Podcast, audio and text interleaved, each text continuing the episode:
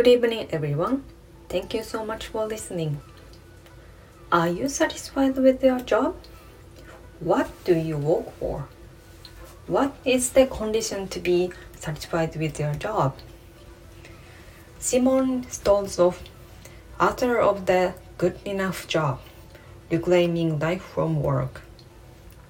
It's important, he says, not to look for the perfect job, but to decide what work is good enough to support the type of life you want. Whether that means a particular salary, industry, schedule, or title. And when you decide that, you won't keep wondering if there is something better out there for you. I totally agree with him. Before I explain why I think that, let me introduce a little bit about Stolzoff's career. In his 20s, Stolzoff worked in technology, advertising, and journalism before getting offered a job as a designer. He was hoping to find a job that would define who he was as a person. I really didn't feel like I was choosing between two jobs, Stolzoff told the CNN. I was choosing between two versions of me. But Stolzoff says jobs are not really designed to give our lives meaning. And he says that, especially in the US, there is a desire to always be the best at what you do. And this can be become a part of leisure time.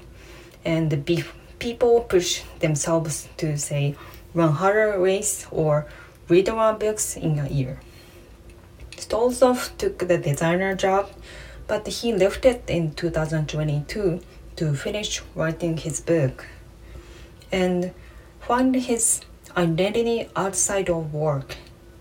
He's an author and free, freelancer journalist now. He said, more importantly, I treat my work as a part of, not the entirety of, who I am. I sometimes discuss whether you're satisfied with your job. Is it your dream job? with my friend.